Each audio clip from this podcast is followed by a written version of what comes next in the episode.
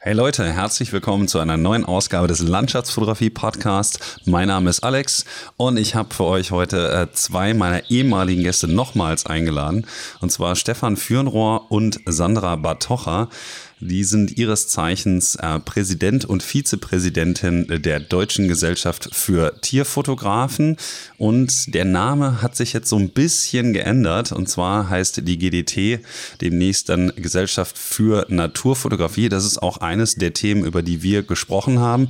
Ansonsten geht es natürlich um alles, was irgendwie mit der GDT, ja, das Kürzel wird auch in Zukunft gleich bleiben, zu tun hat. Also ein wenig über die Historie, was die GDT eigentlich so macht oder vielleicht auch, warum ihr ihr mal GDT-Mitglied werden solltet oder könntet und was für Vorteile das für euch bietet, aber auch was die GDT zum Beispiel für den Naturschutz macht und wie das eigentlich so alles abläuft mit der Organisation des Wettbewerbs, den die GDT jedes Jahr ausrichtet im Bereich der Naturfotografie, ist eine sehr interessante Folge geworden, die vielleicht ein wenig anders ist als die bisherigen, weil es eben nicht primär um Fotografie und um das Kreative geht, sondern halt auch so ein bisschen um die Strukturen und Organisationen, die hinter der Fotografie stehen können in diesem Fall. Und ähm, ist auf jeden Fall mal was anderes und sehr, sehr interessant für mich persönlich auch, weil die GDT natürlich auch ein sehr einflussreiches Organ ist in der deutschen Naturfotografie-Szene. Falls ihr vorweg schon mal schauen wollt, was die GDT eigentlich so macht und nebenbei auf der Homepage der GDT vorbeischauen wollt, dann geht doch einfach mal auf www.gdtfoto.de. Das ist die offizielle Seite und da findet ihr auch alle möglichen Infos. Allerdings vielleicht nicht ganz so detailliert und so sympathisch vorgetragen wie hier in meinem Podcast. Das ist ja auch der Sinn, warum ich die beiden nochmal eingeladen habe. Ähm, also, wenn ihr noch darüber hinaus auch an dem Contest zum Beispiel teilnehmen wollt oder so, dann macht es auf jeden Fall Sinn, da mal vorbeizuschauen. Ähm, aber vielleicht wollt ihr auch erstmal euch anhören, was die beiden so zu erzählen haben.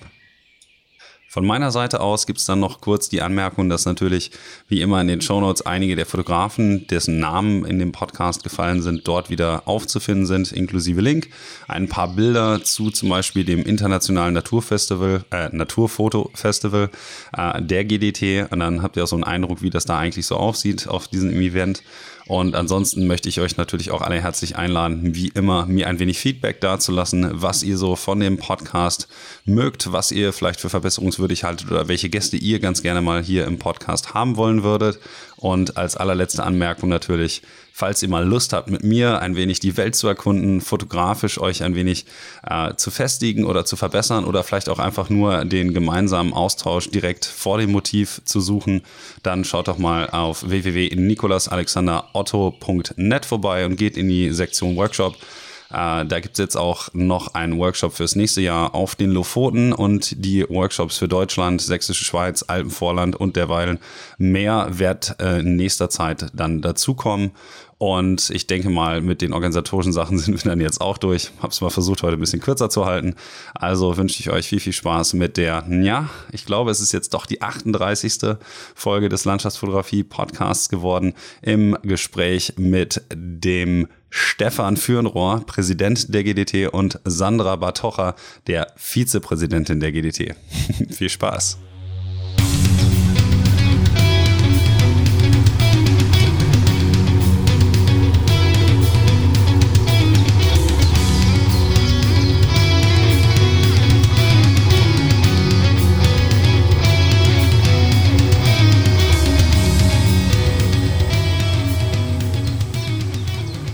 So, herzlich willkommen zu einer neuen Ausgabe des Landschaftsfotografie Podcasts. Und ich begrüße heute zwei Gäste, die schon einmal bei mir im Podcast waren. Und zwar Stefan Fürnrohr und Sandra Batocha, siehe Episode 25 slash Episode 12. Und ähm, wir haben heute einen besonderen Themenkomplex, der jetzt sozusagen eigentlich der alleinige, das alleinige Thema dieses äh, Podcasts ist. Und zwar geht es um die GDT, die Gesellschaft Deutscher Tierfotografen oder demnächst auch äh, die Gesellschaft für Naturfotografen. Und ähm, die erste Frage geht jetzt mal ganz kurz äh, an Stefan. Er ist nämlich Präsident der GDT und er darf uns jetzt mal ganz kurz erklären, äh, möglichst bündig, was die GDT eigentlich ist, damit ihr einen kleinen Eindruck davon habt, ähm, was eben die Gesellschaft Deutscher Tierfotografen, so wie sie noch heißt, eben ist. Also erstmal herzlichen Dank, dass du hier bist und äh, Sag uns doch mal kurz, was sich das äh, mit der GDT so, was, was es auf sich hat. Ja, sehr gerne. Äh, schön, dass wir wieder äh, hier zusammenkommen in einem Podcast. ähm, ja, die GDT äh, ist, ein, ist ein Verein von circa 1400, 1500 äh, Naturfoto begeisterten Menschen. Traditionell, aus der Tradition heraus, äh, heißt der Verein Gesellschaft Deutscher Tierfotografen. Äh, das wird immer ein bisschen äh, witzig konnotiert äh, mit dem Hinweis, dass in den Anfangsjahren ausschließlich jagdbares Wild fotografiert wurde. Und später hat sich dann eben geöffnet. Da kamen auch Insekten dazu. Die ersten Insektenfotos waren wohl große Skandale und dann später sogar Pflanzen und Landschaften unerhört. Und so hat sich das Ganze über die Jahre hinweg zu einem Verein gemausert, der sich mit der ganzen Bandbreite der Naturfotografie beschäftigt, zwar äh, nach wie vor mit einem großen Schwerpunkt auf Tierfotografie. Und ähm, das Besondere an dem Verein ist in meinen Augen, äh, dass es ähm, kein reiner Zusammenschluss von, von Leuten ist, die einfach nur das gleiche Hobby oder den gleichen Beruf haben, sondern dass es eine wertebasierte Gemeinschaft ist. Also wir haben in unserer Satzung drei, äh, drei Säulen, die unsere Haltung definieren. Das ist die Haltung zum Naturschutz, die Haltung zur Authentizität der Bilder und die Haltung zur Qualität der Bilder. Und das spiegelt sich äh, auch in vielen Details wieder, wie äh, die Naturfotografie bei uns im Verein gelebt wird.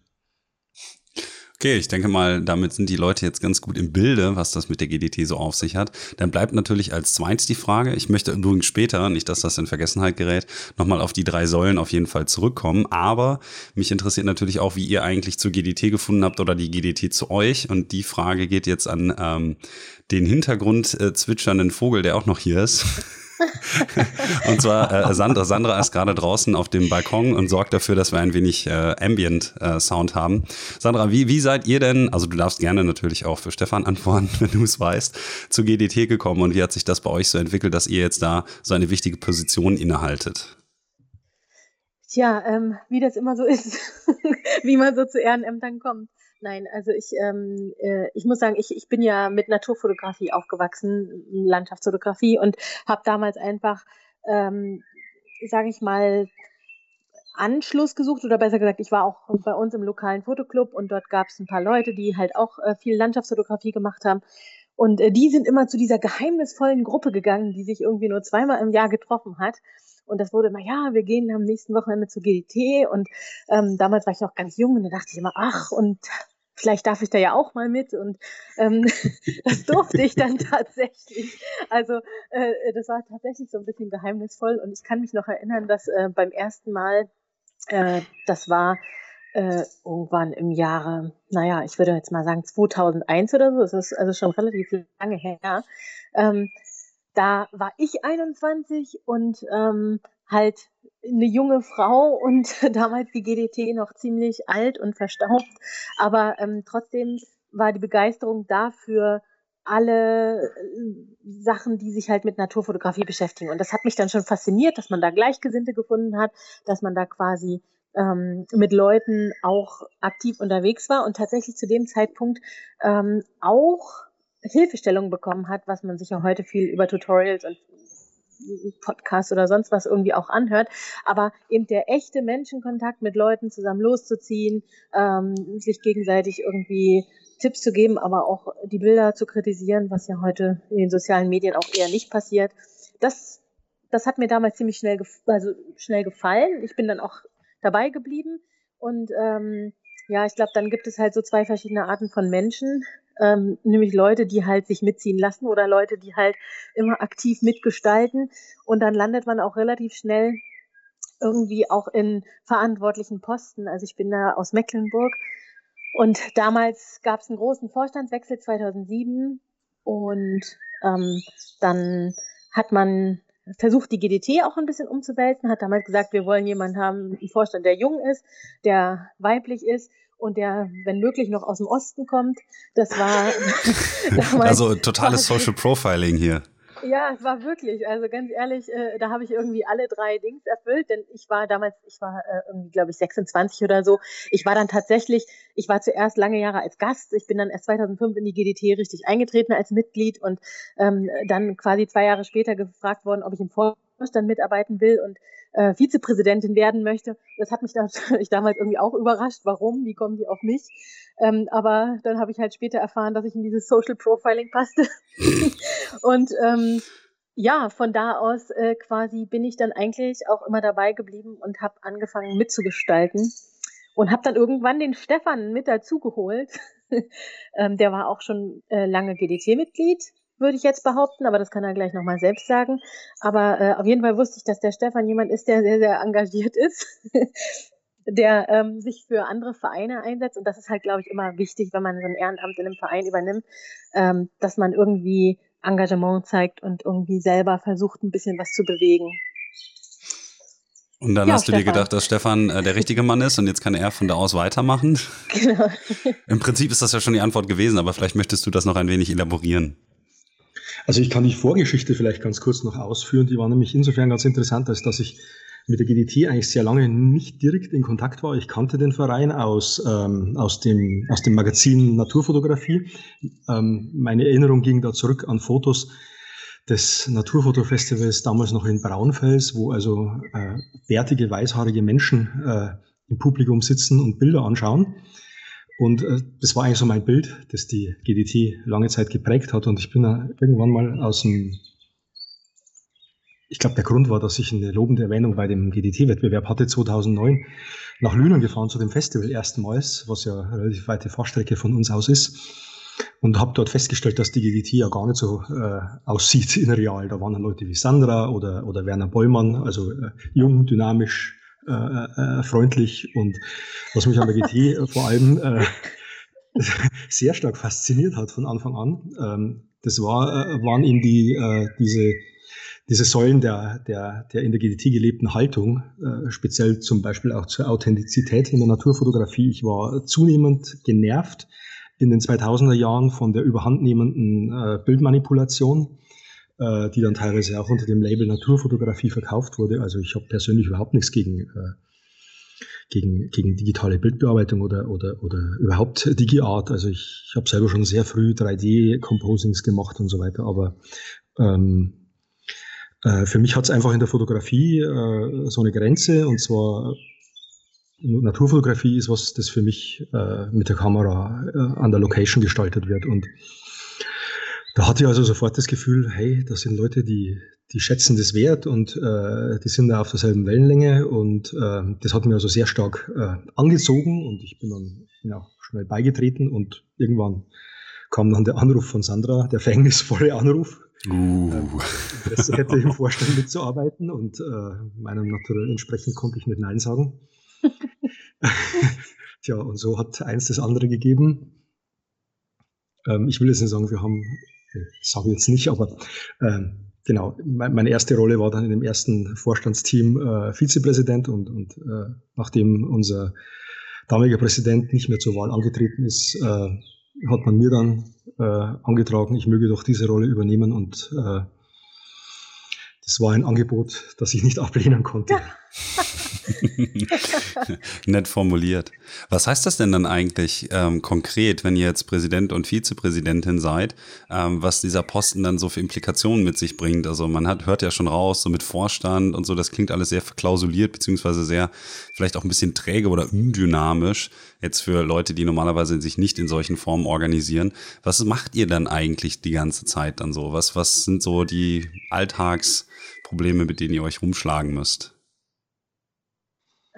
An wen geht jetzt die Frage, ist die Frage. In dem Fall hätte ich jetzt mal gesagt, wir machen das mal ganz fair. Ähm, die letzte Frage hat Stefan beantwortet, also sind wir jetzt wieder bei dir. Alles klar, also äh, im Grunde genommen äh, sind wir, glaube ich, von der Tendenz halt nicht besonders äh, anhänglich an Ämtern. Ne? Also ich meine, wir, wir tragen diese Ämter, aber ich glaube, keiner von uns lebt die aus in der Form, ach, Herr Präsident und Herr Vizepräsident oder Frau Vizepräsidentin.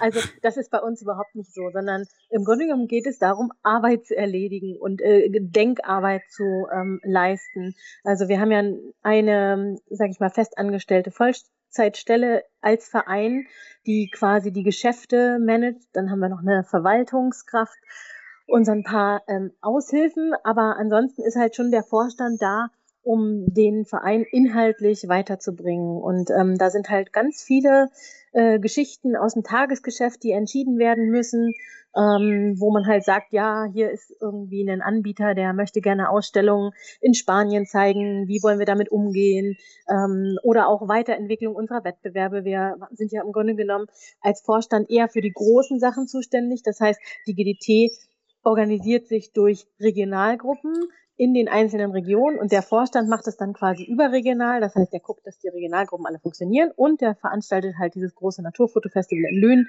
und, ähm, und äh, die, die Wettbewerbe, ähm, die drei Wettbewerbe, die wir momentan haben, den Europäischen Naturfotografen des Jahres, Fritz-Pölking-Preis und den GDT-internen Naturfotografen des Jahres. Und da geht es eben dann für den Vorstand primär darum, Weiterentwicklung von Teilnahmebedingungen, Anpassung quasi an aktuelle ähm, Gegebenheiten, Bewegungen, äh, inhaltlichen Ausrichtungen und so weiter. Ähm, Festival, Juroren, also das ist quasi so ein bisschen das, was uns ständig bewegt und dann natürlich auch, wie setzen wir uns als Interessenvertretung für die GDT, also für die Naturfotografie in Zukunft ein, was können wir tun. Ähm, jetzt mit der schon angedeuteten Umbenennung ganz, ganz großer Schritt für uns, ähm, lange auch vorbereitet. Also wie geht man und tritt man in Zukunft nach außen? Das sind, glaube ich, so Sachen, die man dann als Vorstand so im Tagesgeschäft macht. Du hast ich, es ja ich würde jetzt mal ganz ja. kurz an der Stelle noch Entschuldigung, äh, äh, reingerätschen. Mhm. Du hast das jetzt wunderbar beschrieben, Sandra, und zwar äh, ähm, zwar schon realistisch, aber auch mit einem Hauch von Idealisierung. Äh, es sieht natürlich in der Praxis auch so aus, dass wir sehr viel äh, wirklich ganz konkrete Arbeit im Tagesgeschäft leisten müssen. Ähm, das ist aber ein Punkt, den, äh, den jeder auf eine Art und Weise ausfüllen kann, äh, wie er einfach selber oder er oder sie bereit ist, sich selber einzubringen an der Stelle. Also das ist jetzt nichts, was konkret gefordert wird in der Regel, sondern äh, das ist dann einfach die Frage, äh, was will ich tun, was, was will ich einbringen, was bin ich bereit, Arbeit für den Verein zu leisten, weil wir als Verein natürlich nicht in der Lage sind, alle, alle Dienstleistungen, die, die wir brauchen, alles, was getan werden muss, von außen einzukaufen und selber zu sagen, wir in Anführungszeichen präsidieren und sagen, so muss es laufen und jetzt macht mal bitte, sondern äh, es gibt schon große Bereiche, die wir dann auch wirklich ganz konkret selber umsetzen müssen im, im konkreten Doing. Also wie zum Beispiel jetzt eben die Organisation des Festivals oder aber die Auswahl der Juroren und eben solche Dinge oder geht das auch darüber? Auswahl der Juroren, Bildauswahl für, für Flyer teilweise, ähm, Umsetzung des, äh, des GDT-Magazins und also es ist Aufbereitung ja der Verein. Wettbewerbsbilder auch, ne? sozusagen. Genau. Webseite, äh, Stefan macht ganz viel in, in Richtung Weiterentwicklung der Webseite, äh, Online-Bewerbungstools entwickeln und so weiter. Also da geht schon ganz viel Manpower quasi von jedem das Know-how, was er quasi selbst hat, bringt er in den Verein ein und quasi in die Arbeit, die, die den Verein und ja, das Ganze irgendwie weiterbringt. Dann habe ich jetzt mal die Frage in dem Zusammenhang, weil das jetzt immer so ein bisschen, ich sag mal, die Blickrichtung ne, von der GDT auf sich selbst ist. Wie seht ihr das denn eigentlich, ähm, wie ihr euch selbst im Kontext der momentanen Landschafts- oder beziehungsweise Naturfotografie-Szene ähm, selbst wahrnehmt? Ähm, also ist das so eine Art der Motivation, dass ihr sagt, okay, wir als Verein wollen die Naturfotografen als solche unterstützen und natürlich auch dieser Kunstform oder diesem Handwerk Auftrieb verleihen? Ist das so die Motivation, die hinter der Organisation der GDT steht? Oder ist ist das auch so ein bisschen, dass ihr dann sagt, okay, wir machen das natürlich auch gewissermaßen ein bisschen für uns selber, ähm, sowie für die Kunst? Und die Frage geht jetzt dementsprechend äh, an Sandra wieder. Das ist gemein. Immer wenn Stefan kurz was sagt, bin ich wieder dran. Okay, ich, ich merke mir das. Ich, ich überarbeite Nein, das Turntaking nochmal, aber.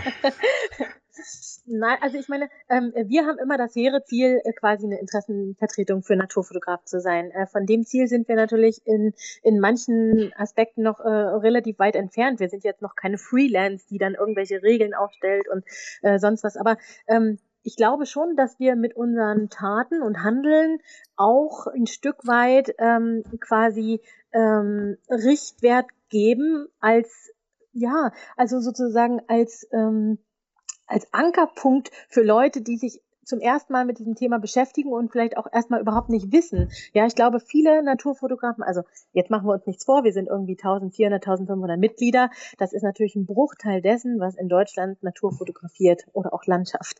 So. Und ähm, deswegen ähm, ist quasi äh, unsere Aufgabe in unseren Augen schon, dass wir Menschen auf den Weg geben, sich zum Beispiel ethisch in der Natur zu verhalten, ähm, sich ethisch seinen Motiven gegenüber, sei es in der Tierfotografie oder in der Landschaftsfotografie, ähm, zu verhalten. Dann eben dieser ganz äh, groß geschriebene Authentiz Authentizitätsansatz in der ähm, Fotografie, dass man eben nicht versucht, Leute irgendwie zu verarschen und ähm, irgendwie Composings äh, und sonstiges als real auszugeben oder ähm, ähnliches. Also ich glaube, dass wir auch durch unsere Wettbewerbe, unsere Teilen, also unsere Richtlinien und die Art, wie wir sie ähm, durchführen, zum Beispiel bei der Rohrkontrolle und äh, wie wir das handhaben. Wir haben auch schon, ähm, sag ich mal, aktiv in der Naturfoto eben veröffentlicht äh, Essays ähm, zum Thema ähm, Authentizität, Wahrnehmung und ähnlichem,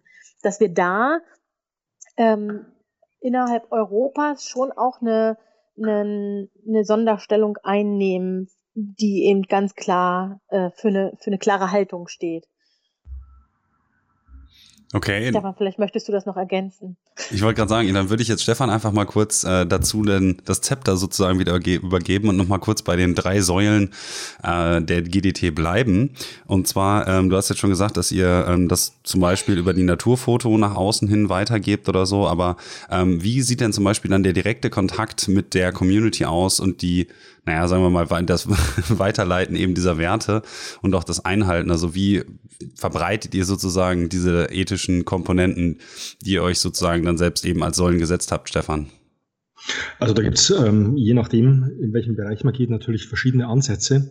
Wenn man jetzt zum Beispiel mal diese, äh, diese, diesen Bereich der der Bildqualität nimmt, äh, die ja auch in unserer, ähm, in unserer Satzung verankert ist. Wir, wir stehen für hochwertige Naturfotografie, wie auch immer man das definieren mag. Äh, wir sehen das meistens in Richtung, dass wir sagen, wir wollen, äh, wir wollen offen sein für, für innovative Ansichten, für, für eine Weiterentwicklung der Naturfotografie, was vielleicht auch so ein spezieller ähm, so ein spezieller Ansatz der europäischen Naturfotografie ist, die sich ja doch von, von der Naturfotografie in anderen ähm, kontinentalen Erdteilen deutlich unterscheidet.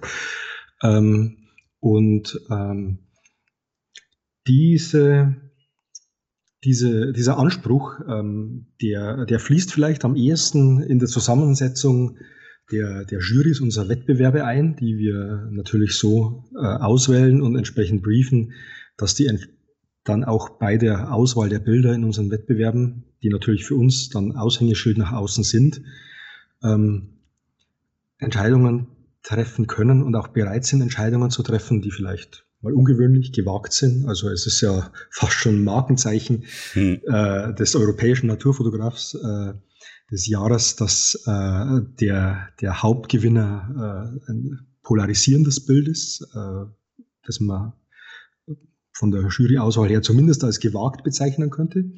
Vielleicht nicht immer ein absoluter Volltreffer, aber doch immer ein Bild, das sehr stark diskutiert wird und ein Bild, das auf seine Art irgendwas auf eine sehr besondere Art, sehr, vielleicht sehr innovative Art und Weise darstellt.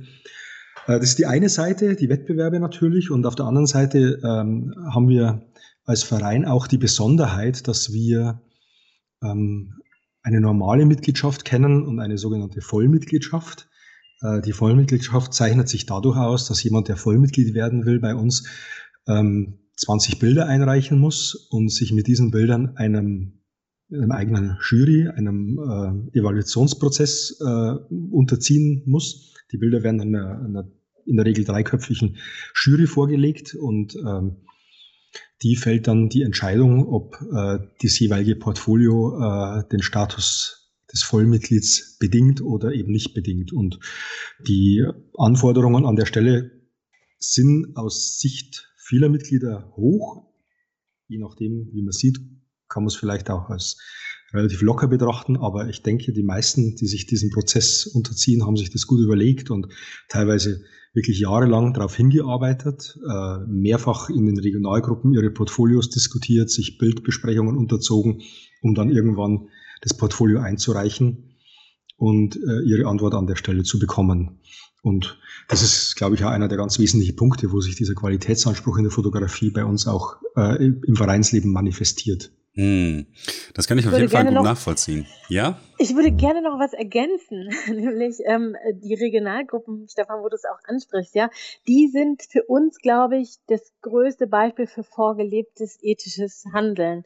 Denn äh, in den Regionalgruppen wird ja sehr, sehr aktiv, ähm, sage ich mal, zusammen fotografiert, da werden Exkursionen veranstaltet ähm, und äh, äh, viele, viele der Regionalgruppen machen auch inzwischen eigene Projekte, wo sie ähm, nicht nur einfach schöne Natur und äh, schöne Landschaften zeigen, sondern sich durchaus auch kritisch kritisch ähm, mit Themen auseinandersetzen. Und ich glaube, dass da zumindest für viele äh, äh, deutlich einfacher ist, ähm, erstmal ein, einen Anhaltspunkt dafür zu finden, wie ich mich verantwortungsbewusst auch an der Natur verhalte, jetzt ähm, äh, über das, sage ich mal, Qualitätsmerkmal Bildästhetik hinaus. Okay.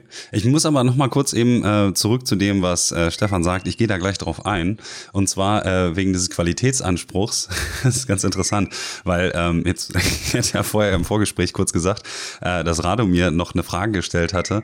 Und äh, er, glaube ich, äh, ich weiß nicht, ich hoffe, er schlägt mich jetzt nicht, wenn ich das falsch wiedergebe, aber er hat quasi sowas gefragt, wie ist das nicht ein elitärer Haufen?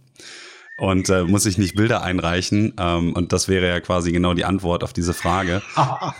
Also das ist, äh, das ist ein, äh, wie soll man sagen, ein ganz klassisches Klischee äh, der GDT, das immer wieder an uns herangetragen wird und äh, ganz lustig, dass Rado das an der Stelle äh, einbringt. Äh, es, wir, wir hören das immer wieder und ähm, äh, es ist mir zum aktuellen Zeitpunkt also zumindest seit der Zeit, äh, seit der ich die GDT kennengelernt habe, völlig schleierhaft, wie man sowas glauben kann, woher das kommt, weil ich habe die GDT völlig anders, sehr, sehr open-minded, sehr, sehr offenherzig und herzlich kennengelernt äh, und, und, und, und gar nicht versnobbt und elitär, äh, wo auch immer das herkommt. Vielleicht ist es ein Klischee, das entstehen kann, wenn man sowas hat, wie äh, wie, ein, äh, wie so eine Vollmitgliedschaft. Aber ähm, wir haben auch in den letzten Jahren ganz klar äh, in die Richtung gearbeitet, dass wir, ähm, ja, wie soll man sagen, dass wir, dass wir die, äh, dass wir die Namensgebung der, der Normalmitgliedschaft von Fördermitgliedschaft auf Mitgliedschaft geändert haben, um einfach klarzustellen, jeder, der bei uns Mitglied wird oder jede, ist, ist einfach ganz normales Mitglied. Äh, hat äh, an der Stelle keinerlei Nachteile, darf genauso den Vorstand wählen, kommt in Genuss aller Vereinspublikationen und, und, und, und Rechte, aber ähm, die Vollmitgliedschaft ist eben so ein, ja, wie soll man sagen, so ein, so ein gewisses äh, Qualitätslabel, das man sich dann noch aufs Revier kleben kann, äh, das auch von den Mitgliedern sehr geschätzt wird, dass wir das an der Stelle äh, mhm. nach wie vor anbieten. Aber es hat einfach nichts mit elitärem Dünkel zu tun, sondern vielleicht viel mehr, also viele Leute bei uns im Verein äh, nutzen das einfach, um sich fotografisch weiterzuentwickeln, um in einem Dialog äh, über ihre Bilder zu treten, um Feedback zu bekommen und äh, ja, um einfach, äh, einfach äh, nicht stehen zu bleiben, da wo sie sind. Und äh, deswegen sehe ich das als ganz positive Geschichte und nicht als äh, nicht als ausgrenzendes Element. Also ich glaube, ähm, der Eindruck, wenn ich da mal kurz äh, selber meine Meinung zu kundtun darf, mag auch dadurch entstehen, dass natürlich im Internetzeitalter die meisten in Anführungsstrichen Gruppierungen relativ offen gestaltet sind. Ne? Man wird Mitglied in einem Forum oder so und dann ist man irgendwie Teil davon. Und da ja in der GDT es ja noch so ist, dass es wirklich um, um reale existierende Leute geht und Treffen und so, dass dann natürlich ein gewisser Aufmerksam, äh, ein gewisser Organisationsaufwand hintersteht und das Ganze viel halt davon einfach offline stattfindet, was vielleicht vielen Fotografen, die sich größtenteils in den sozialen Medien bewegt, eben sozusagen einfach verschlossen bleibt. Das wäre jetzt so mein, mein Ansatz, der, der da ganz pragmatisch rangeht. Und das, glaube ich, ähm, holt auch wieder ein bisschen das ein, was Sandra gerade gesagt hat, dass natürlich die äh, Regionalgruppen. Und ich sage das natürlich als jemand, der nicht Mitglied der GDT ist. Das muss ich jetzt mal vielleicht äh, für alle Leute, die das nicht wissen, jetzt von den Zuhörern noch mal kurz sagen, ähm, dass eben diese Regionaltreffen, also sozusagen das Offline ähm, oder der Offline-Charakter und dann dadurch auch eben die ähm, das Propagieren dieser dieser drei Wertigkeit, äh, Wertigkeiten ähm, zentraler Aspekt dessen ist. Und dass dann natürlich, wenn man ein gewisses naja, gewisse Prinzipien vertritt oder so, das auch für Außenstehende vielleicht so wirken mag, ähm, als wäre man selbst nicht Teil davon, weil man eben noch kein Mitglied ist, aber das kann sich ja schnell ändern im Prinzip. Nur es gibt halt diese, in Anführungsstrichen, eine kleine Hürde vielleicht am Anfang. Ähm, ich glaube halt mhm, einfach, mhm. dass es noch relativ unbekannt ist, dass man halt tatsächlich einfach nur Mitglied wird, indem man, so wie man sich in einem Forum mit Name und Adresse oder sonst was anmeldet, kann man es halt auch bei der GDT machen. Mhm. Ja. Und ich glaube, das ist äh, tatsächlich ein, äh, äh, etwas, worüber wir ganz oft stoßen, dass die Leute sagen, ja, aber ich sitze schon seit zwei Jahren an meiner Bewerbung und äh, muss halt auch Bilder aussuchen und so weiter, wo wir denken, werde doch einfach erst mal Mitglied. Mhm. Das mit der Vollmitgliedschaft kannst du doch im Grunde genommen jederzeit mhm. nachholen. Ähm, also da, glaube ich, gibt es auf jeden Fall ein bisschen, bisschen äh, Nachholbedarf, was die Außenkommunikation für uns auch selbst angeht. Ja gut, das ist natürlich dann immer auf so, so Festivitäten zum Beispiel, jetzt in Lünen oder so, auch ein guter Punkt, um einfach mal Berührungspunkte mit der Community zu suchen und das eben zu propagieren, weil ich muss ja auch zugeben, äh, dass ich das vorher auch nicht wusste. Ja. ähm, allerdings ähm, würde mich mal in dem Kontext nochmal interessieren, ähm, wie ihr das eigentlich seht, wie die GDT sich jetzt gerade in Zeiten von Social Media, wo ja alles sehr durchlässig geworden ist im Prinzip, ähm, sich selbst halt in dieser Welt sozusagen mehr oder weniger positioniert und ob sich die Position der GDT oder vielleicht auch einfach die Wichtigkeit der GDT über die Jahre jetzt gerade seit dem, dem Boom von Social Media geändert hat. Vielleicht kann Stefan da kurz noch was zu sagen. Es ist schwierig einzuschätzen. Äh die, ähm, die GDT hat eine äh, ständig wachsende Mitgliederzahl. Also das heißt, wir können uns äh, im Gegensatz zu vielen anderen Verbänden nicht über schwindende Mitgliederzahlen und auch nicht über schwindende Aktivität der Mitglieder beschweren. Ähm, das läuft bei uns eigentlich sehr gut und vielleicht einfach aufgrund dieses Gesamtpakets, das wir anbieten. Äh, einerseits sind wir auch sehr Social Media affin. Es passiert sehr viel online bei uns. Wir haben, wir haben eine interne Facebook-Gruppe. Wir haben die, die Facebook-Seite, über die viel kommuniziert wird und, ähm, es läuft allerdings dann parallel dazu genauso viel äh, noch auf der, auf der wirklich persönlich äh, erlebbaren Ebene ab, eben in den Regionalgruppen. Die Regionalgruppen sind definitiv unser, unser Rückgrat, das, das wir haben. Äh, da passiert das eigentliche Vereinsleben. Also ähm, Festival ist einmal im Jahr, das beschäftigt uns im Vorstand natürlich äh, weit über die Festivalzeit hinaus. Aber, aber für Mitglieder ist es meistens äh, übers Jahr hinweg relativ äh, uninteressant, was, was an Festivalvorbereitung läuft. Vielleicht mal, wenn das Programm rauskommt und man seine Karten kauft, aber für die Mitglieder ist wirklich interessant, was passiert in den Regionalgruppen. Und wir haben also Regionalgruppen, die unheimlich aktiv sind. Äh, wir haben Regionalgruppen, die die eigene ähm, äh, Show, äh, Showen zu bestimmten Thema erstellen, Shows erstellen. Äh, wir haben Regionalgruppen, die die Bücher rausgebracht haben. Wir haben Regionalgruppen, die die fast schon den Status von, von einem Reiseunternehmen haben, so oft äh, veranstalten die äh, Exkursionen äh, in die umgebende Botanik oder tauschen sich mit Nachbarregionalgruppen aus, machen gemeinsame Aktionen in, in vielleicht für die jeweiligen Mitglieder weniger bekannten Regionen. Also da, da passiert wirklich viel.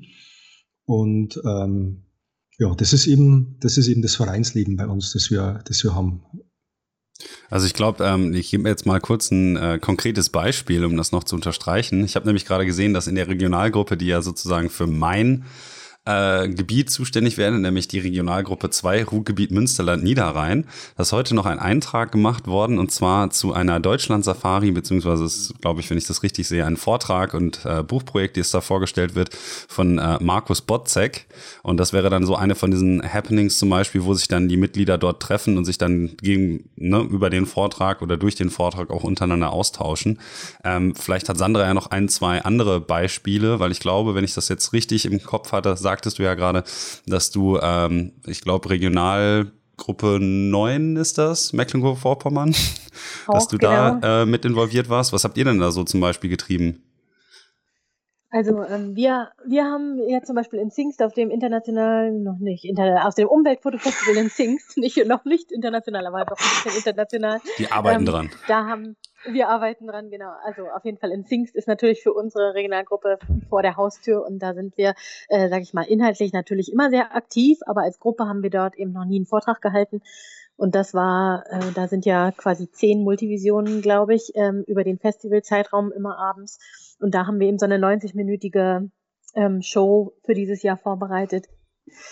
Ähm, was für die Gruppe durchaus ein großer Anspruch war, denn ähm, die Leute zahlen ja relativ viel Eintritt und haben relativ hohe Erwartungen. Und ähm, ja, da, da muss sich so eine Gruppe halt über einen langen Zeitraum auch zusammenraufen. Geht ja nicht nur um Bilder einsammeln, sondern da geht es eben um gemeinsam ähm, auch Themen erarbeiten. Wir haben jetzt für Mecklenburg zum Beispiel uns das Thema Amazonas des Nordens, die Flusslauf, die Peene und den Anklammer Stadtbruch vorgenommen, landschaftlich und halt auch tierwelttechnisch. Und äh, da wurde dann eben anderthalb Jahre intensiv für das Projekt fotografiert. Es wurden Videoaufnahmen ähm, gefertigt äh, und es wurden halt auch Interviews äh, geschnitten, äh, sozusagen, wo halt dann nochmal inhaltliche Positionen einzelner Mitglieder irgendwie ähm, ähm, rauskamen. Das ist zum Beispiel ein Beispiel für Regionalgruppenarbeit, aber ein anderes Beispiel wäre jetzt ganz im Süden die Wilde Alb, äh, also die Regionalgruppe 8 ist das, glaube ich, Württemberg-Bayern. Ähm, die arbeiten jetzt, glaube ich, seit zweieinhalb Jahren schon an diesem Projekt Wilde Alb und da kommt jetzt im Herbst ein Buch im Knesebeck Verlag äh, zum Thema raus. Und das sind Aktivitäten, wo, glaube ich, für jeden, der mitmacht, einfach eine ähm, ne, ne, ne Dynamik entsteht, äh, die auch soweit, also Benjamin Waldmann ist da der äh, Gruppenleiter und der hat gesagt, dass dieses Projekt zum Beispiel die einzelnen Leute total gepusht hat, weil ähm, durch diese intensive Auseinandersetzung mit einem ganz konkreten Thema eben auch viele Leute richtig intensiv angefangen haben, zu fotografieren und sich auch innerhalb dieses Zeitraums extrem verbessert haben. Ja, also da geht es halt quasi einerseits um eine Außenwirkung oder sage ich mal um um Aktivitäten, die man nach außen trägt, aber es geht auch ganz ganz viel um ähm, Gemeinschaftsgefühl, Gruppendynamik, besser werden. Ich sage ja immer, auch wenn das bei dir vielleicht nicht passt, aber ich glaube, Stefan und ich, wir kommen quasi äh, beide ein bisschen aus so einer, so einer Fotoclub-Historie, in der man ja äh, im Grunde genommen immer gelernt hat von seinen Peers, ja. Und ähm, äh, äh, sage ich mal, mir fällt es zum Beispiel wahnsinnig schwer, Workshops zu geben, weil ich aus so einer Fotoclub-Kultur komme wo halt im Grunde genommen Lernen zwischen den Zeilen, also nicht aktiv durch einen Instructor, aber quasi dabei sein, lernen, ähm, sich Tipps holen, auch mal Feedback bekommen, wo das einfach sozusagen ganz natürlich passiert. Ja, was halt im Netz einfach nicht vorhanden ist. Im Netz gibst du ein Like oder du gibst dein Like nicht. Und äh, der eine ist erfolgreich und der andere nicht. Aber es gibt ja wirklich relativ wenig inhaltliche, tiefe Diskussionen, ähm, sondern spielt sich ja ganz oft relativ stark an der Oberfläche ab. Und ähm, da empfinde ich das soziale Miteinander, ähm, das reale soziale Miteinander immer noch als sehr, sehr wertvoll. Und da ist die GDT einfach so ein Anlaufpunkt, ein Anlaufpunkt für Leute, die vielleicht niemanden haben äh, oder die vielleicht auch über die sozialen Medien sich nicht so organisiert kriegen ähm, und Gleichgesinnte zu treffen. Ja, ich denke mal, darüber hinaus ist es ja wahrscheinlich auch so, dass eben genau die Leute, die im Anführungsstrichen, ich nenne es jetzt nochmal so, auch wenn es das vielleicht nicht ist, die Hürde der Anmeldung und dann auch wirklich den, den äh, Kontakt zu den Leuten zu suchen, nehmen, dass die natürlich ein wenig mehr vielleicht noch in der Landschaftsfotografie beziehungsweise Natur, Tierfotografie, wie auch immer, äh, verankert sind und dementsprechend noch einfach mehr Herzblut mitbringen als Leute, die sich halt nur in Anführungsstrichen auf den äh, sozialen Medien irgendwie versuchen, ein Standing zu erarbeiten oder einen Kontakt eben zu pflegen, weil wie du schon sagst, sagst, natürlich auch offline sehr, sehr viel da eben äh, geschieht, was, naja, in Anführungsstrichen, ne, wie bei den meisten Erlebnissen so wertvoller ist eben als das Virtuelle. Da ja, könnte ich, genau. würde, würde ich dir auf jeden Fall auch, auch zustimmen. Absolut, das habe ich auch absolut, gemerkt, ja. ne, wie viel, wie viel man einfach aus einem Gespräch mitnimmt, wenn man dann zum Beispiel mal nach Lünen fährt ähm, und dann einfach mit den Leuten nochmal vor Ort wirklich redet, wenn man auch ne, jetzt in Zingst oder so einfach mal hier oder da mit dem einen oder anderen wirklich ins persönliche Gespräch geht. Das ist äh, wesentlich wertvoller, als sich äh, hier oder da dann mit dem einen oder anderen Like abspeisen zu lassen. Ne? Von daher, das würde ich auch, glaube ich, so unterstreichen. Ähm, jetzt habt ihr aber, und damit gebe ich mal so ein bisschen äh, den Themenwechsel zurück zu dem, was ich ganz am Anfang in meiner Anmoderation kurz gesagt hatte, ähm, entschlossen, euch, äh, dazu, äh, dazu euch dazu entschlossen, ähm, die GDT als solche, nämlich die Gesellschaft für Tierfotografen, umzubenennen äh, in die Gesellschaft für Naturfotografen. Stefan, was steckt dahinter? Was habt ihr euch dabei so durch den Kopf gehen lassen? Ja, Gesellschaft für Naturfotografie äh, heißt, um es genau zu sagen, die, ähm, der Gedanke, der, der, der schwelt ja schon sehr lange, ich denke mal schon fast zehn Jahre im Verein, ähm, den Namen des Vereins an die Realität anzupassen, die sich, wie schon gesagt, dahingehend geändert hat, äh, dass von der reinen Tierfotografie äh, sich die Themenspektren auf die gesamte Naturfotografie ausgedehnt haben. Man sieht es ja an den Wettbewerben. Äh, Pflanzen ist eine eigene Kategorie, Landschaft ist eine eigene Kategorie, äh, auch Mensch und Natur ist eine eigene Kategorie. Und ähm, ja, äh, wir, wir haben immer wieder gemerkt, dass äh, sowohl Partner, Sponsoren oder, oder Organisationspartner beim Festival und so weiter und so fort, als auch potenzielle Mitglieder durch diesen Namen insofern abgeschreckt wurden, als dass sie sich, wenn sie nicht rein, reine Tierfotografen waren, nicht hundertprozentig von diesem Namen angesprochen äh, fühlten. Da hieß es dann oft, ja, ihr seid ja die Tierfotografie. Ich mache ja nur wenig Tierfotografie, äh, mache überwiegend Landschaft oder Blumen und äh, da haben wir einfach ein riesengroßes verschenktes Potenzial gesehen, äh, sowohl auf der Mitgliederseite als auch auf der Seite Sponsoren und Partner anzusprechen. Ähm, dieses Gesellschaft Deutscher Tierfotografie, ha, Tierfotografen hat ja auch so ein bisschen so einen, äh, so einen eigenbrötlerischen Charakter. Man, man weiß ja nie, was sind das für Typen. Irgendwelche Leute, die da ganz verschroben in ihren Tarnzelten sitzen, ist ja auch wieder so ein Klischee, das dann irgendwie damit transportiert wird. Das, das ist, äh, mag so sein, ja. Und ähm, das wollte man natürlich an der Stelle aus der Welt schaffen. Und, und auf der anderen Seite gab es auch immer wieder Verwechslungen. Zum Beispiel bei unserem Portfolio-Wettbewerb, äh, dem Fritz-Pölking-Preis, wurden in schöner Regelmäßigkeit immer wieder Haus- und Nutztierportfolios eingeschickt von Pferden, Hunden und Katzen, was natürlich auch nicht unser Sujet ist. Also äh, wenn Tiere, dann sind es natürlich die, äh, die Tiere, die Wildtiere, entweder in, in ihrem natürlichen Lebensraum oder dann oft in der Kategorie Mensch und Natur auch im, im Spannungsfeld zwischen, äh, zwischen Zivilisation und den entsprechenden Auswüchsen. Aber der, im Fokus ist eigentlich immer das, das, das Wildtier und das wildlebende Tier. Und ähm, da war es eben für uns äh, wichtig an der Stelle gleichzeitig eine, äh, eine Unterscheidung zu schaffen. Und durch Naturfotografie wird das eigentlich ganz klar umrissen. Und ähm, ja, letzten Endes haben wir auch äh, die Fotografen, also die reine Begrenzung auf die männliche Form an der Stelle rausgebracht, indem wir uns in Gesellschaft für Naturfotografie umbenannt haben. Und äh, somit haben wir an der Stelle wirklich mehrere Fliegen mit, einer, mit einem Schlag zu erwischen versucht. Und ähm, die, ähm, ja, wir, wir haben uns entsprechend umbenannt und äh, der, der Beschluss wurde bei der Mitgliederversammlung gefasst. Jetzt muss noch vom Registergericht bestätigt werden. Und äh, sobald es dann nur Dach und Fach ist, wird auch die offizielle Kommunikation entsprechend äh, angepasst. Da wird dann der, der Titel auf der Webseite geändert, aber einstweilen äh, sprechen wir natürlich die Leute schon auch unter unserem neuen Namen an, aber das Ganze noch, noch nicht hochoffiziell. Das heißt also, es wird wahrscheinlich noch etwas dauern. Dann ist jetzt natürlich die Frage, wann im Prinzip dann dieser Content hier ausgestrahlt wird. Ähm, aber auch noch mal kurz die ähm, ausgestrahlt, haha, so als wäre ich öffentlicher Rundfunk. ähm, dann noch mal die Frage an Sandra. Ähm, wie siehst du das so vom Nutzen her? Glaubst du auch, dass sich dann natürlich mehr Leute da von dem Namen auch im Prinzip dann vom Image her ansprechen lassen, dass euch das nochmal weiteren Auftrieb gibt, so im Kontext der deutschen Landschaftsfotografie? Ja, mein Gott, ich sage immer Landschaftsfotografie, ne? Eine Berufskrankheit, äh, der Naturfotografie natürlich. Also ich, also ich muss ganz ehrlich sagen, das ist ja ganz frisch. Wir haben uns Ende April offiziell auf der Mitgliederversammlung dafür entschieden. Und äh, ich habe zum Beispiel in Sings äh, schon bei unseren Vorträgen irgendwie äh, im, im Vornherein irgendwie angekündigt. Und daraufhin kamen sofort Leute, die sich mit Landschaftsfotografie zum Beispiel in Mecklenburg schon seit vielen, vielen Jahren beschäftigen, uns immer irgendwie so ein bisschen nah waren, aber die dann sofort gesagt haben, jetzt, wo ihr euch umbenannt habt, ähm, äh, äh, fülle ich auch meinen Mitgliedsantrag um. Es fühlte sich vorher immer irgendwie schräg an. Ja, so, also sich quasi als reiner Landschaftsfotograf ähm, äh, zu benennen. Und ich muss auch sagen, ich bin ja auch, ich bin ja als Vizepräsidentin ganz oft, oft in offizieller Funktion unterwegs, wenn ich irgendwie Ausstellungen eröffne oder sowas vom, vom Europäischen Naturfotografen und dann sagt man immer, ja hallo, ich bin die Sandra Batocha, die Gesellschaft, Vizepräsidentin Gesellschaft Deutscher. Und dann hat man eigentlich schon immer Naturfotografen gesagt. Ja, ähm, oder zumindest heißt, mitgedacht, ne?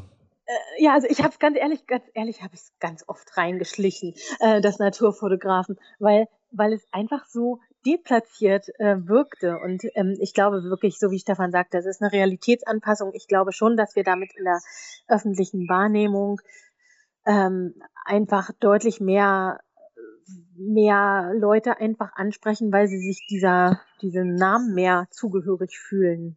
Hm. Aber natürlich muss man trotzdem vereinsaffin sein, um einem Verein beizutreten. Also das hat ja jetzt nichts dabei zu sein. Ne? Stimmt, ne? Also ja.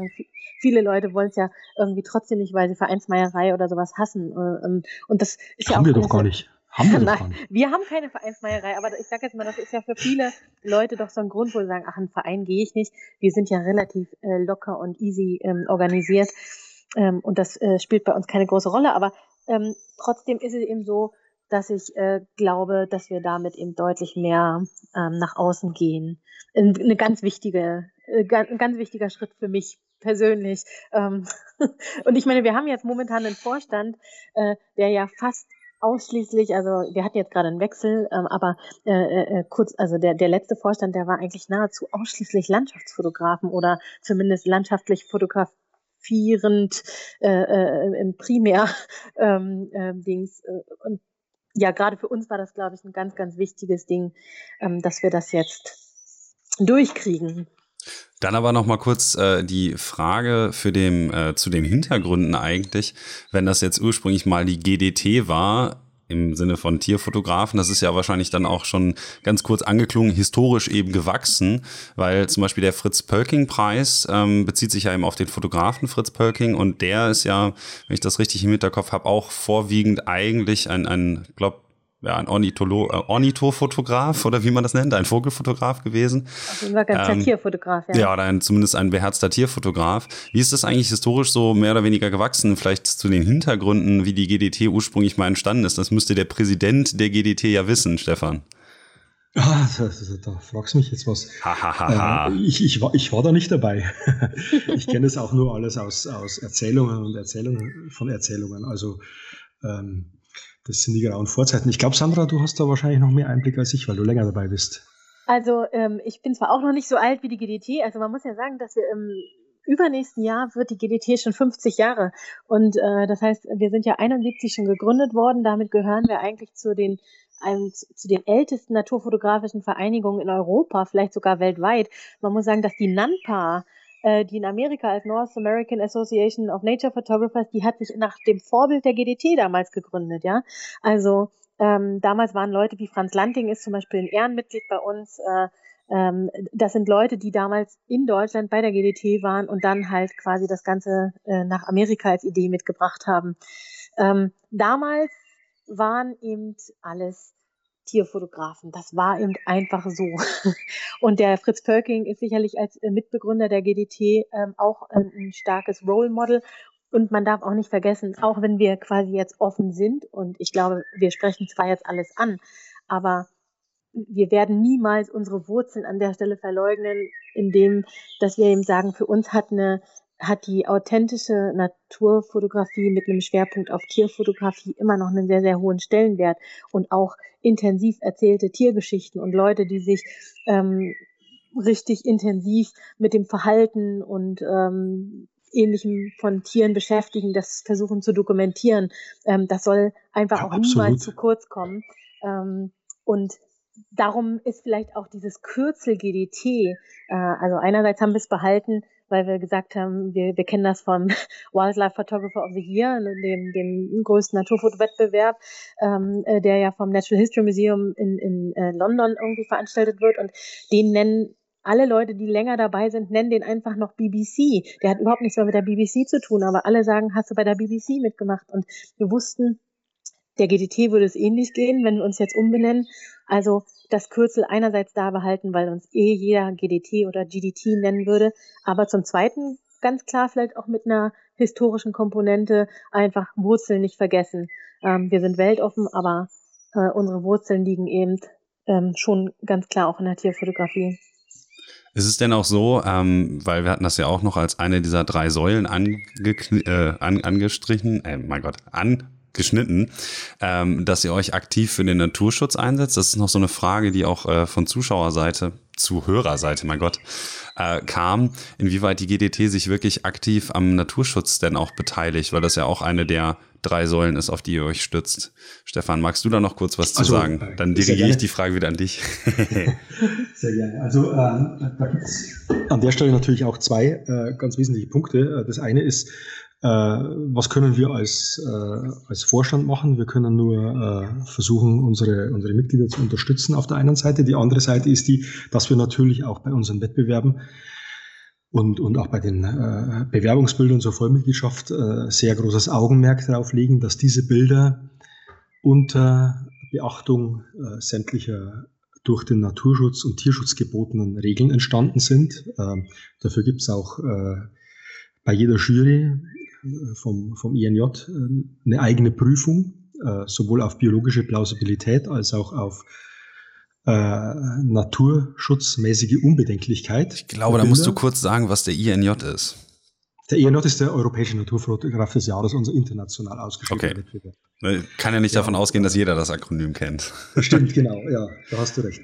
Äh, also das ist unser, unser Euro europaweit ausgeschriebener äh, Wettbewerb, äh, auch über die GDT hinaus, bei dem schwerpunktmäßig äh, äh, Personen von außerhalb der GDT teilnehmen mhm. und genau, da, der entsprechende Wahrnehmung hat, dann auch mit seiner Ausstellung äh, Quer durch Europa Tour, die das Jahr äh, teilweise über, über mehrere Jahre hinweg. Äh, und äh, da ist es uns eben sehr wichtig, dass, äh, dass wir durch die prämierten Bilder keine, äh, keine Verhaltensweisen äh, protegieren, äh, die bei der Fotografie äh, zu, zu Schaden an, an, an Tier- oder Pflanzenwelt geführt haben.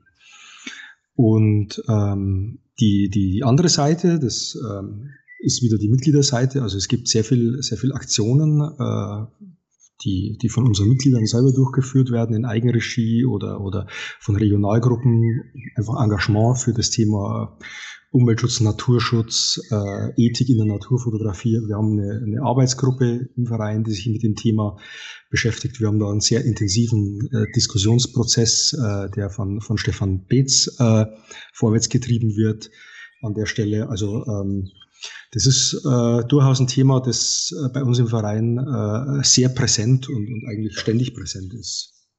Aber und man ist, muss vielleicht ja. sagen, dass äh, die, der Naturschutz, äh, also wir sind ja keine Naturschutzorganisation, ne, sondern eher quasi Naturschutz mithilfe von äh, Bildern. Ähm, das ist ja dann ähnlich wie die ILCP, International League of Conservation Photographers, also mit Fotografie Naturschutz bewegen. Wir haben ja viele Mitglieder, die sich im, im Bereich Conservation Photography, ähm, ähm, sage ich mal, sehr aktiv tun, wie zum Beispiel unser italienisches Mitglied Bruno D'Amicis, ähm, der dann äh, ähm, ja sag ich mal, auch von Umweltschutzorganisationen viel im Auftrag arbeitet oder Markus Maute ähm, oder ähnliche. Und das, was jedes kleine einzelne Mitglied tut oder die Regionalgruppen, so wie Stefan sagte, sind dann eher sowas wie Aufräumaktionen oder auch mal Mähaktionen auf dem Feld, wo man dann mit dem, wir arbeiten mit dem NABU, haben wir äh, einige Jahre zusammengearbeitet, auch für, für Wettbewerbe, gemeinsame Wettbewerbe ausgeschrieben. Ähm, das, da gibt es immer wieder Schnittstellen auf jeden Fall. Aber genau, es ist jetzt nicht so, dass es. Ja. Ich wollte nicht ins Wort fallen. Nee, nee, äh, ich wollte nur einen, einen Punkt noch anführen, was, mhm. was teilweise ganz, ganz kuriose Auswirkungen dann hat, äh, dass die GDT bzw. das GDT-Präsidium offensichtlich äh, hin und wieder als, als, als Ordnungsmacht an der Stelle wahrgenommen wird von manchen Menschen, was wir natürlich nicht sind. wir haben keine, keine Möglichkeit, unsere Mitglieder mit Sanktionen zur Raison zu bringen, wenn sie sich äh, falsch benehmen. Wir können, wir können nur darauf hinweisen und, und vielleicht eine Stellungnahme einfordern. Aber es passiert immer wieder, dass, ich, ich sage es jetzt mal ganz überspitzt, dass Leute äh, bei der GDT angezeigt werden. Äh, so von wegen, äh, ich habe beobachtet, wie dieser oder jener Fotograf sich an dem und dem Tag äh, dieses und jenes zu Schulden kommen ließ. Passiert nicht täglich, aber es passiert äh, doch immer wieder mal und äh, ja, wir empfinden das durchaus als, als einerseits kurios, auf der anderen Seite äh, trägt es manchmal ganz, ganz absurde Auswirkungen, sogar mit Drohungen und, und, und anonymen Anschuldigungen. Ähm, wir versuchen dann immer das Ganze im Konsens mit den, mit den Betroffenen äh, zu diskutieren und in der Regel äh, ist es dann auch ein sehr äh, fruchtbarer Diskussionsprozess, der anschließt. Aber es ist durchaus interessant, wie, äh, wie die GDT dann teilweise von außen wahrgenommen wird. Kann ich mir gut vorstellen. Ja, meine Frage ist damit eigentlich schon fast mehr oder weniger beantwortet, weil meine Frage, die ich jetzt eigentlich stellen wollte, war so ein bisschen in die Richtung, ähm, ob es da so eine Art dogmatischen Ansatz gibt ähm, oder Behaltensregeln, die sich jetzt äh, für die äh, Mitglieder der GDT mehr oder weniger anschicken. Ähm, weil ich hatte ja neulich Matt Payne in meinem Podcast und da ging es um Nature First. Das ist so eine so ein ja, loser Verbund mehr oder weniger von ähm, Land, Landschafts- und Naturfotografen in den USA, die sich mehr oder weniger selbst auferlegen, bestimmt sich an bestimmte Regeln zu halten diese, die an, also sozusagen ihre, ihre eigenen moralischen Standards, denen sie, an denen sie sich messen und dann halt auch hoffen, dass möglichst viele andere Leute sich an diesen messen lassen wollen. Gibt es bei euch sowas im Prinzip auch, dass wenn man Mitglied wird, man dann so unterschreibt, naja, ich werde auf jeden Fall keine Bilder machen, äh, die einem Tier zum Beispiel potenziell schaden könnten ähm, oder dergleichen. Ist da irgendwie bei euch sowas äh, oder ist das mehr oder weniger, ist, ist euch das auch in Anführungsstrichen zu dogmatisch? Sandra. Also grundsätzlich ist es ja so. Oder oh, Entschuldigung. Stefan. Ich dachte, ich frage jetzt mal Sandra, die hatte schon länger keinen Redeanteil. Aber wenn Stefan, du natürlich jetzt. Gerne ja? direkt darauf antworten. Ja, okay, dann Stefan, go. Also ich wollte nur ganz kurz anknüpfen an der Stelle. Äh, also äh, natürlich äh, erkennt jedes Mitglied durch den Eintritt in die GDT die Satzung an und in der Satzung ist eigentlich dieses Thema sehr unmissverständlich dargelegt. Allerdings natürlich, wie es in der Satzung ist, nicht in alle Details ausformuliert. Und äh, da sowas vielleicht manchmal zu Missverständnissen oder auch, äh, wie soll man sagen, einer gewissen Hilflosigkeit bei, bei Newcomern oder äh, zu, zu einer Orientierungslosigkeit führen kann, äh, haben wir eben momentan eine Arbeitsgruppe, die sich unter anderem äh, mit der Frage beschäftigt, wie wir diese, diese Grundlagen äh, leicht verständlich und, und nachvollziehbar an unsere Mitglieder und auch darüber hinaus kommunizieren können. Okay, das ist kurz und bündig. Ich würde mal sagen, das trifft ja ungefähr den Nagel auf den Kopf, ne? also wir haben noch keine Nature First Initiative, obwohl ich die gut finde. Also ich finde, äh, das ist eine, interessante Entwicklung, ähm, wenn sich quasi Fotografen ähm, selbst auflegen bestimmte Regeln, weil es ja doch Überhand nimmt. Ähm, und das ist vielleicht auch das, was wir immer diskutieren innerhalb dieser Ethikkommission, dass wir halt sagen, wie können wir Leute mehr an die Hand nehmen, die sich eben zum ersten Mal mit diesem Thema beschäftigen und vielleicht auch Unwissen, aus Unwissenheit ganz viele äh, Dinge tun. Hm. Ich komme doch noch mal vielleicht einmal zu den Wettbewerben zurück. Mhm. Ähm, äh, es ist halt so, jetzt unabhängig davon, ob unsere Bilder polarisieren, aber es ist uns halt wahnsinnig wichtig, dass wir einfach keine Bilder prämieren, bei denen man auf den ersten Blick oder auch mit ein bisschen Artenkenntnis ähm, relativ schnell sieht, dass die Bilder quasi gestaged sind, ja. Ähm, und äh, das ist das, was uns innerhalb der europäischen Naturfoto-Wettbewerbsszene, glaube ich, schon stark abhebt, denn ähm, ganz oft wird halt primär nach Eye Candy ähm, quasi ausgesucht und auch bewertet. Und damit propagandiert man natürlich einen Bildstil, also sowas wie irgendwie hängende Mantis, die irgendwie in der Luft tanzt, ja auch dieser asiatische Bildstil, der irgendwie ja sehr, sehr stark, da wurde jetzt gerade in den sozialen Medien irgendwie ziemlich viel ähm, diskutiert, ähm, ähm, was denn aktuelle Wettbewerbsergebnisse äh, angeht. Und das wird man bei der GDT einfach äh, versucht nicht finden. Also natürlich gibt es bestimmt irgendwas, was uns auch mal durchrutscht, weil nicht immer jegliche Kenntnis über jede Art vorhanden ist. Aber es gibt so offensichtliche Geschichten, die ständig gemacht werden, gerade im Bereich mit Insekten und Kleintieren und ähm, so weiter, wo eben äh, das Tier tatsächlich Schaden nimmt, weil es mit Eisspray eingefroren ist oder weil es irgendwie auf Grashalme sonst wie umgesetzt wird und ähm, an Leinen angebunden wird. Also ich, es gibt ja absurde Geschichten. Und ähm, da versuchen wir eben ganz klar einen Kontrapunkt zu setzen und zu sagen, das wird bei uns nicht in Wettbewerben prämiert.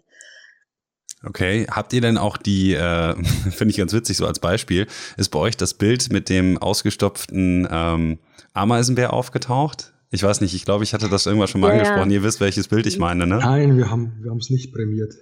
Aber ihr ja, hattet das haben, auch bei können, euch? Nee, wir, nee, nee, wir können es ja nicht prämieren, weil wir ja europäisch sind und das ist bei einem Brasilianer, der, mal, ah, der, der okay. Herr Cabral.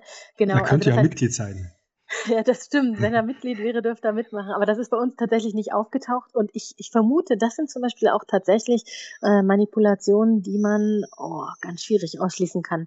Also da würde ja ähm, bei dem Blick darauf eigentlich, ähm, also ohne die Beweislage quasi durch Bilder aus der Ausstellung damals, das war ja quasi so ein ausgestopftes Tierpräparat, ähm, würde ja quasi das äh, nicht ganz klar werden. Natürlich, wenn man es weiß, dann sagt man, ja, Sternenhimmel und so 30 Sekunden und der äh, Ameisenbär ganz scharf, so richtig äh, plausibel ist das nicht. Und dieser Plausibilitätsprüfung würden sicherlich auch bei uns, ähm, sage ich mal, Bilder immer erstmal durchlaufen.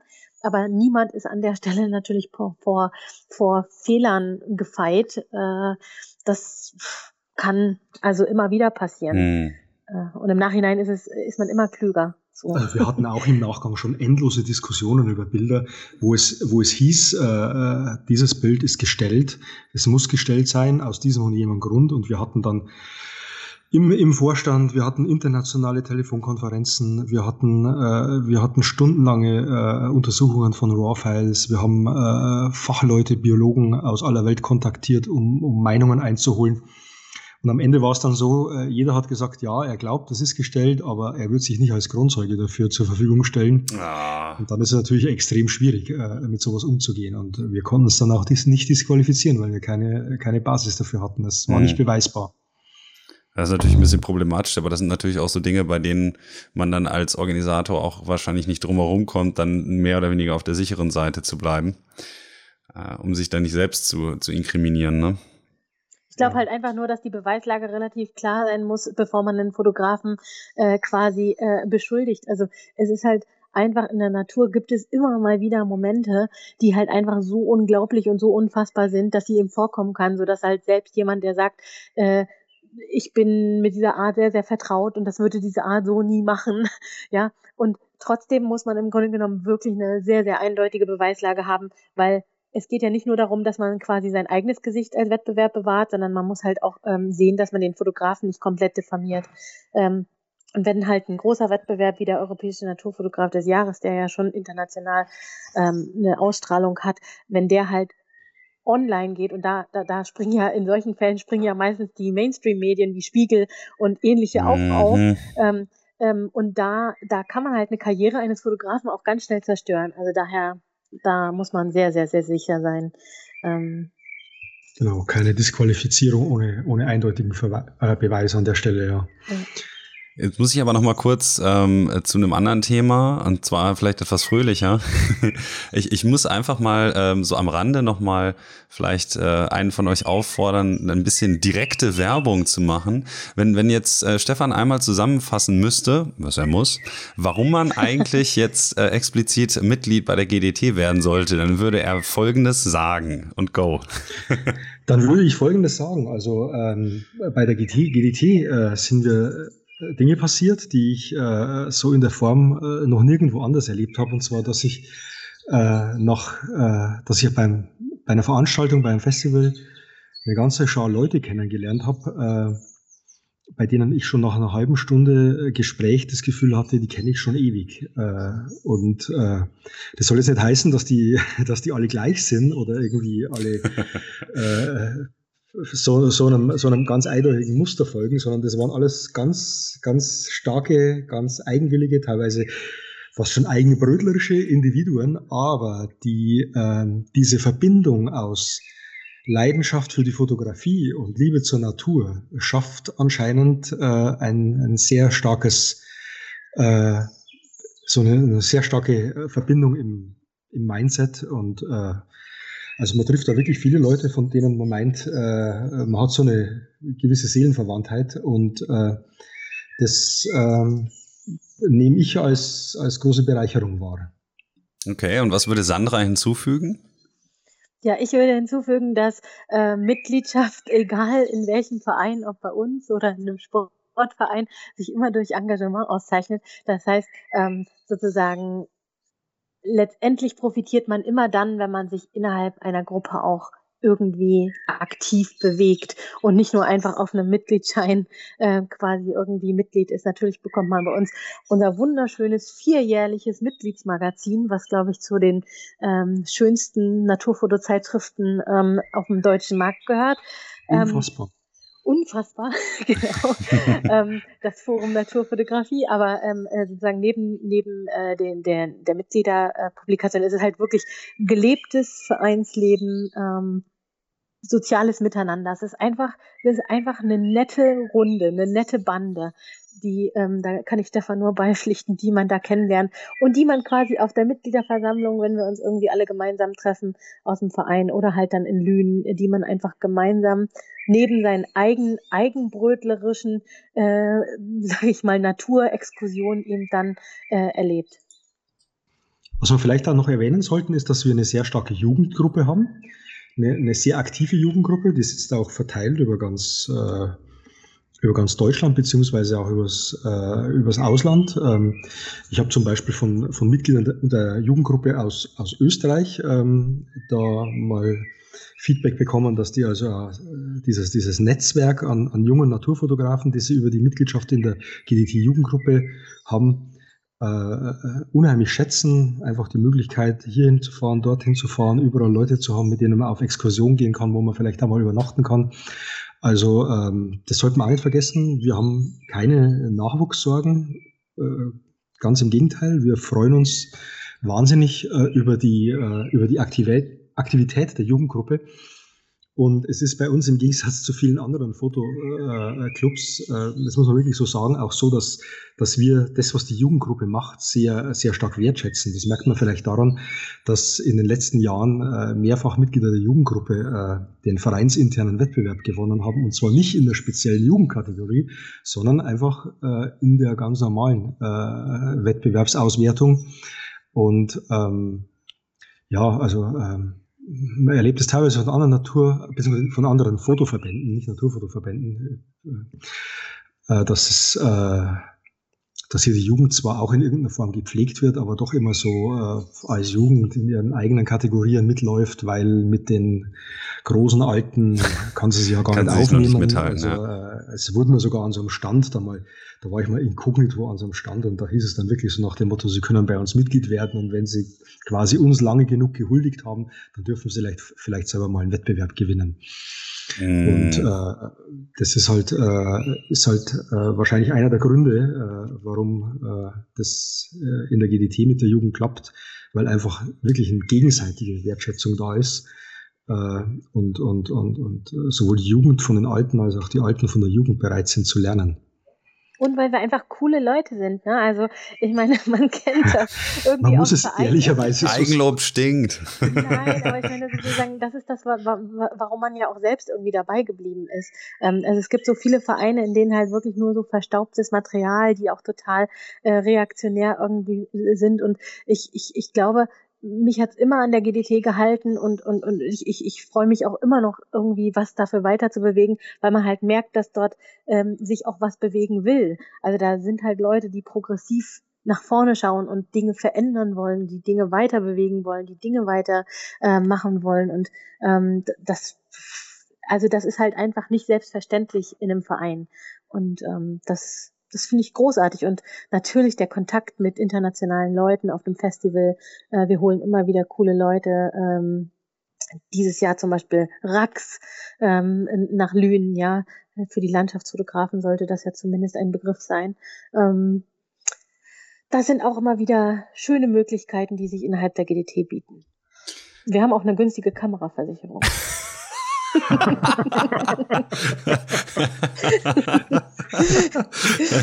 das war ein hervorragender Abschluss der Werbepause.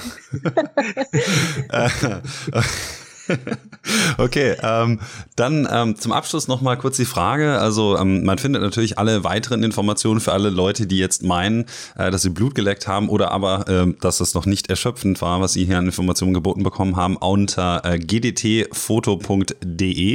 Und ähm, ich denke mal, sonst ähm, könnt ihr, wenn ihr alle Lust habt, jetzt, wo ihr das gehört habt, mal auf dem Naturfoto Festival in Lünen vorbeischauen. Das ist vom 25. bis zum 27. Oktober. Und äh, ich denke mal, Sandra und Stefan sind dann auch da. Sollten sie zumindest. Ähm, ja, ich bin leider nicht da dieses Jahr. Ähm, ich werde es nicht schaffen, weil ich zu dem äh, Zeitpunkt gerade Workshop gebe in der sächsischen Schweiz. Ähm, aber ich, ich werde euch definitiv ähm, alle, alle meine besten Grüße übersenden und hoffen, und dass ich drücken. ja die Daumen drücken und das nächste Mal dann äh, hoffentlich auch wieder mit dabei sein. Ähm, was steht denn sonst noch vielleicht an? Vielleicht habt ihr ja noch irgendwas, was ihr jetzt am Ende noch loswerden wollt, was jetzt so die Zuhörer ähm, noch aufnehmen sollten, neben eben der Namensumbenennung, die dann dementsprechend dementsprechend demnächst in Kraft tritt und eben auch ähm, dem Contest und dem Festival. Vielleicht gibt es noch irgendwas anderes, was steht so an noch in der GDT für euch dieses Jahr? Das sind eigentlich immer nur die kleinen und großen sich wiederholenden Geschichten. Okay. Also ich glaube, wir haben die großen, äh, die großen Kernpunkte tatsächlich ähm, äh, angesprochen, weil das ist das, was uns auch sehr, sehr viel, ähm, sag ich mal, äh, äh Zeit äh, in Anspruch nimmt. Ähm, ja, also ich würde einfach sagen, man kann als Gast in die Regionalgruppen kommen, man kann sich das also anschauen. Äh, man muss nicht immer gleich Mitglied werden. Mhm. Das heißt, wenn man halt einfach mal versuchen will, ähm, ähm, einen Zugang zu finden, dann schaut man, äh, äh, welche Regionalgruppe für einen zutrifft. Was auch noch zu sagen ist, man hat keinen Regionalgruppenzwang. Das ist nicht so wie Schulzwang oder sonst was, sondern ähm, man äh, kann sich auch jegliche Regionalgruppe raussuchen. Wir haben zum Beispiel in Mecklenburg haben wir ähm, Leute aus, aus Niedersachsen und auch aus Schleswig-Holstein, die zu uns kommen. Ähm, und das ist in anderen Regionalgruppen auch so. Also einfach mal vorbeischauen, sich das anschauen und ähm, genau, und wenn man dann irgendwann Lust hat, kann man auch Mitglied werden. Wir haben auch Leute, die bis zu vier Regionalgruppen gehen, äh, weil so sie einfach das. nicht genug davon bekommen können. ja, wenn man deutschlandweit irgendwie aktiv ist, macht das ja auch Sinn, ne? wenn man viel von A nach B kommt. Genau. Dann äh, erstmal herzlichen Dank, dass ihr euch nochmal Zeit für mich und äh, meine Zuhörer genommen habt, um ein wenig über die GDT oder die GFN, nein, das Kürzel bleibt ja gleich, ich weiß, ähm, zu referieren. Und ich hoffe mal, dass äh, einige meiner Zuhörer sich äh, jetzt überlegt haben, mal bei euch vorbeizuschauen. Ähm, aber an euch erst nochmal vielen, vielen herzlichen Dank, ähm, dass ihr euch die Zeit genommen habt. Und ähm, ich hoffe mal, dass wir uns dann demnächst auch wieder treffen. Ähm, Wer weiß, wo das nächste Festival ist. Oder Mit die nächste, nächste, ähm, äh, na, nächste Messe oder so. Würde mich auf jeden Fall freuen. Ähm, also, gerne.